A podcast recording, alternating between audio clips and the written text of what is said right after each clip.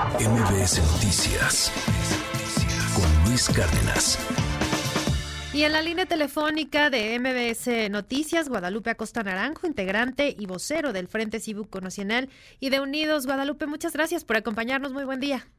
Muy buenos días, Sheila. Un gusto saludarte. Igualmente, muchas gracias. Pues en primer lugar, ¿qué, qué le parece este método que se anuncia ya de manera formal? Un, método, eh, pues sí, muy extenso, que ha dejado también muchas preguntas, los propios aspirantes también eh, pensándolo dos veces antes de tomar una decisión, pues por la complejidad que implican los tiempos que ya están prácticamente encima. ¿Ustedes cómo lo ven?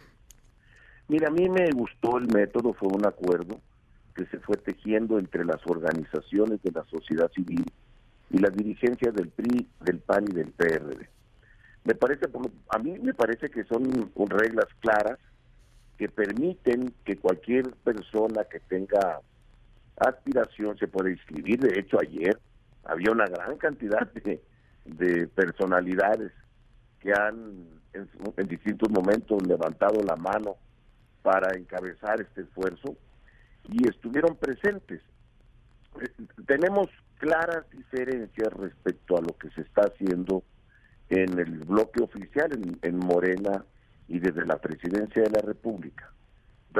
permíteme irlas enumerando. Una, ¿cómo se, ¿qué se necesita en Morena para ser registrado como aspirante allá a encabezar los esfuerzos de la cuarta transformación?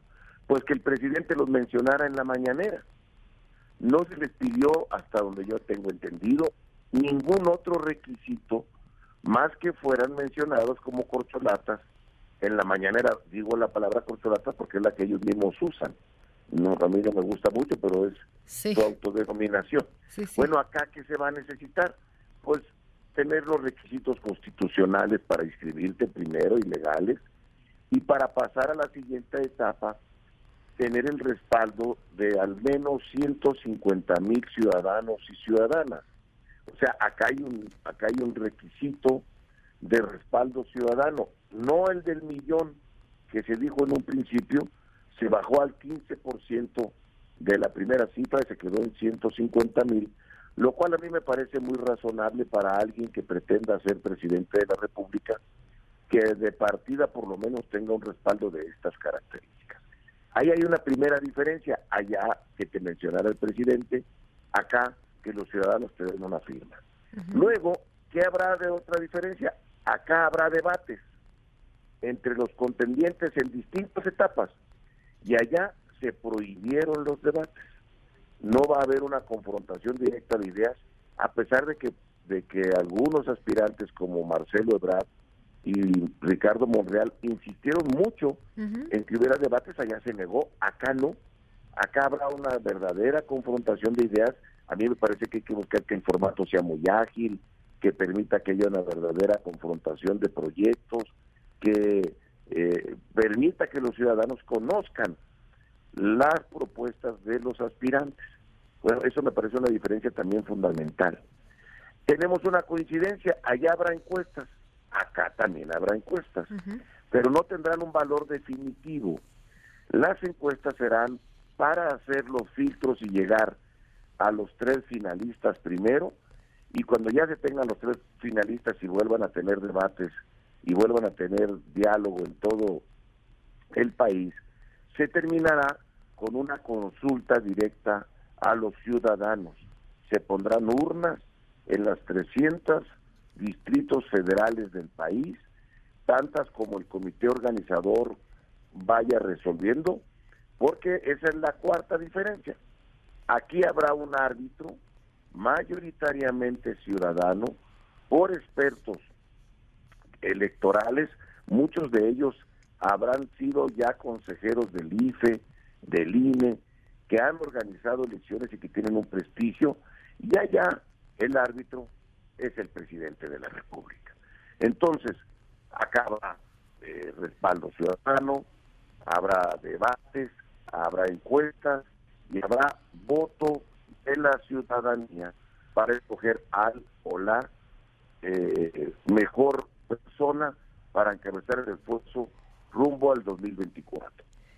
Obviamente, pues sí, un proceso largo que ya arranca la, próxima semana, pero pues se, se definirá en septiembre, pues este eh, finalista, digamos, este, este, este personaje, hombre o mujer, que tenga pues las características que, requiere el, el frente, pues para poder obtener pues la candidatura, hay que decirlo, lo, lo, lo, mencionaban también por parte ayer de, de los dirigentes de los partidos, que pues acá será un responsable nacional y pues lo que tiene Morena, esa es otra diferencia, la agrego a la lista, pues ahí es un coordinador de la defensa de la 4T, ¿no? Pero en primer lugar, eh, esto, y, después la parte ciudadana, que creo que eso es muy, muy relevante. Un gran pendiente de los partidos políticos, sin duda, ha sido escuchar, ¿no? Escuchar a, la ciudadanía, eh, acercarse a ella, no solamente en campañas o en procesos para, para buscar su, su voto, sino que realmente puedan involucrarse y entenderla la, problemática, las necesidades que tienen. ¿Cómo combinar esta parte de, los partidos políticos, esta metodología, con eh, el acompañamiento ciudadano? Mira, eh, afortunadamente eh, los partidos políticos fueron sensibles al reclamo de muchas organizaciones ciudadanas, entre ellas la propia, la nuestra, la del Frente Cívico Nacional, que desde hace más de un año venía pugnando porque la selección de la persona que encabece este esfuerzo electoral y ciudadano fuera consultado con los ciudadanos y no fuese solamente resuelto por Marco Cortés, por Jesús Zambrano o por Alito Moreno, eh, que esa era una posibilidad de que los dirigentes partidarios se pusieran de acuerdo y entre ellos escogieran al personaje que encabece el esfuerzo del Frente Amplio. Pero accedieron a que fueran los ciudadanos. Se va a tener que hacer un padrón. ¿De quiénes? De cualquier persona que quiera participar en este esfuerzo, lo podrá hacer de una manera fácil, a distancia, por una plataforma de Internet, y se irá haciendo un registro de todos y de todas quienes quieran participar y votar el 3 de septiembre, que se pondrán las urnas en todo el país. Eh, ¿Por qué tenemos que hacer un padrón? Porque está prohibido usar el padrón electoral del INE. No lo podemos usar. Hay gente que dice, ¿y por qué no usan el del INE? Porque el del INE está prohibido. Ahí hay datos personales que tienen que ser resguardados por la autoridad electoral y hay una ley de protección de datos personales que prohíbe ya varios partidos en otros momentos han sido eh, castigados por usar indebidamente el padrón. Entonces, por esta razón, tendremos que hacer nuestro propio padrón. Y creo que eso es sensato. Quien es quien quiera, quien lo decida, podrá participar y eso es muy importante. 150 mil firmas son las que requieren, digamos, para pasar a la segunda etapa, ¿no? Ahorita eh, tenemos en mente, por lo pronto ayer quienes estuvieron en este evento son 14 los aspirantes de los distintos partidos, PRIPAN y PRD, para llegar, digamos, a la final con, con tres, con tres personajes, con tres finalistas que logren obtener, pues, las mejores calificaciones también en, en, en los debates que ya hablábamos en las encuestas. Y, y también ayer eh, generaba cierta suspicacia por qué tres y no cinco o dos se estaría destinando uno a cada partido, se estaría eh, dando prioridad, obviamente, pues al mejor posicionado, entiendo. No, no será cuotas partidarias, los tres serán los tres que estén mejor en los estudios de opinión.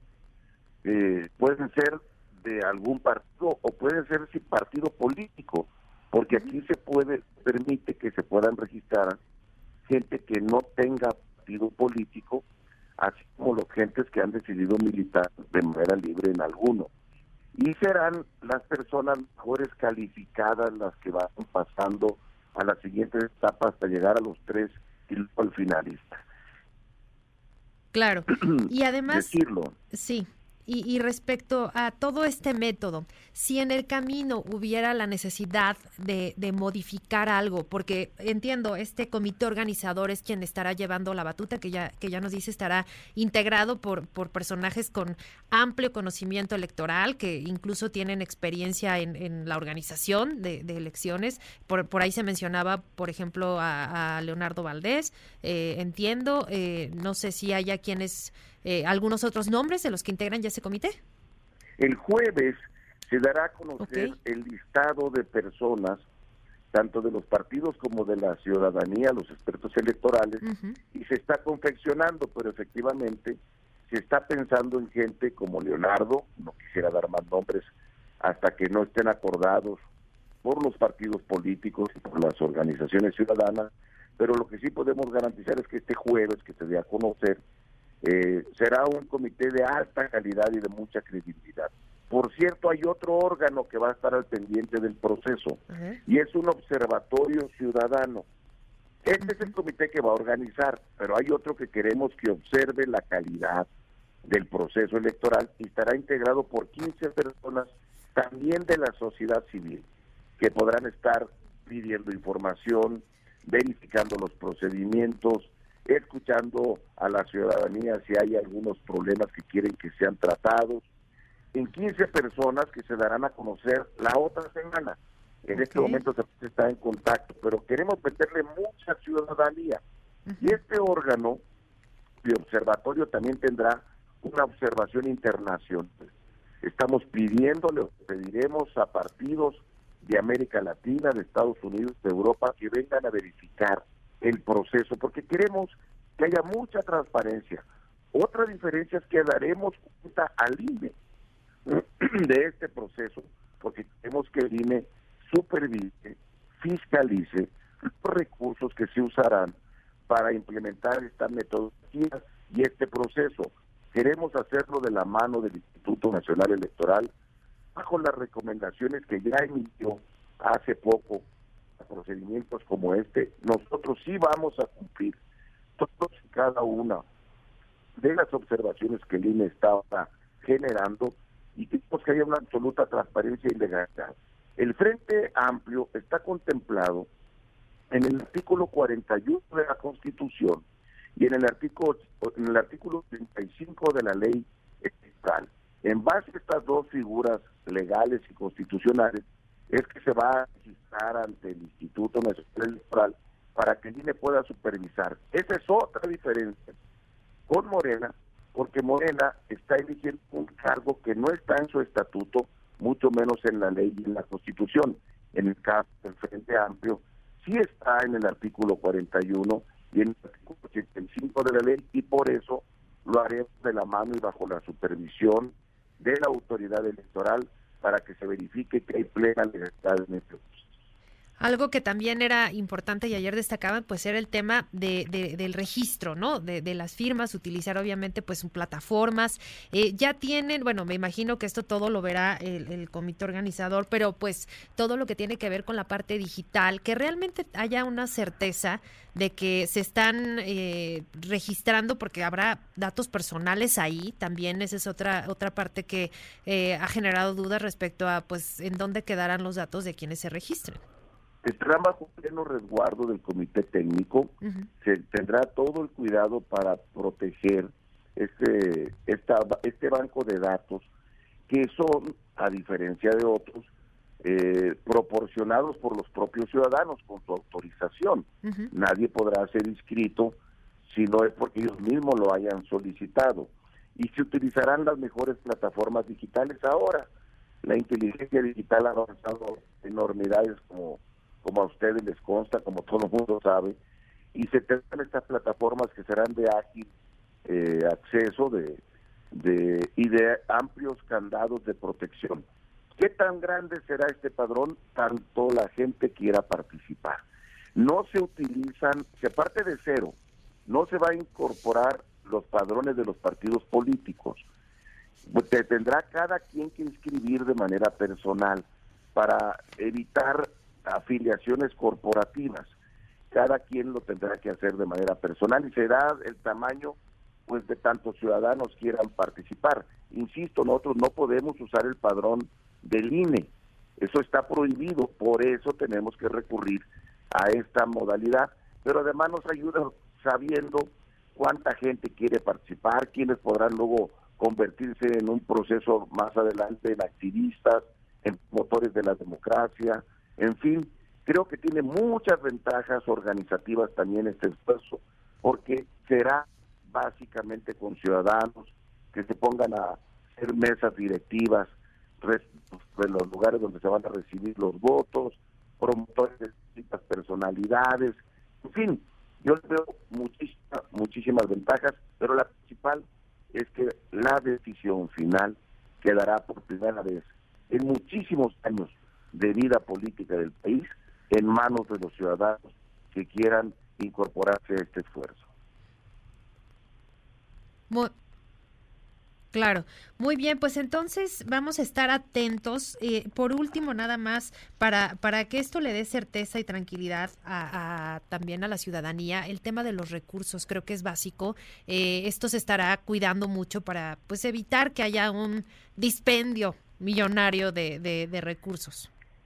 Sí, y por eso te decía que es mejor tener un frente partidario legal y registrarlo ante el Instituto Nacional Electoral para que los recursos, tanto públicos como privados, puedan ser plenamente fiscalizados para dar garantía de que es dinero legal, de que se va a transparentar plenamente este ejercicio y de que lo hará la propia autoridad electoral.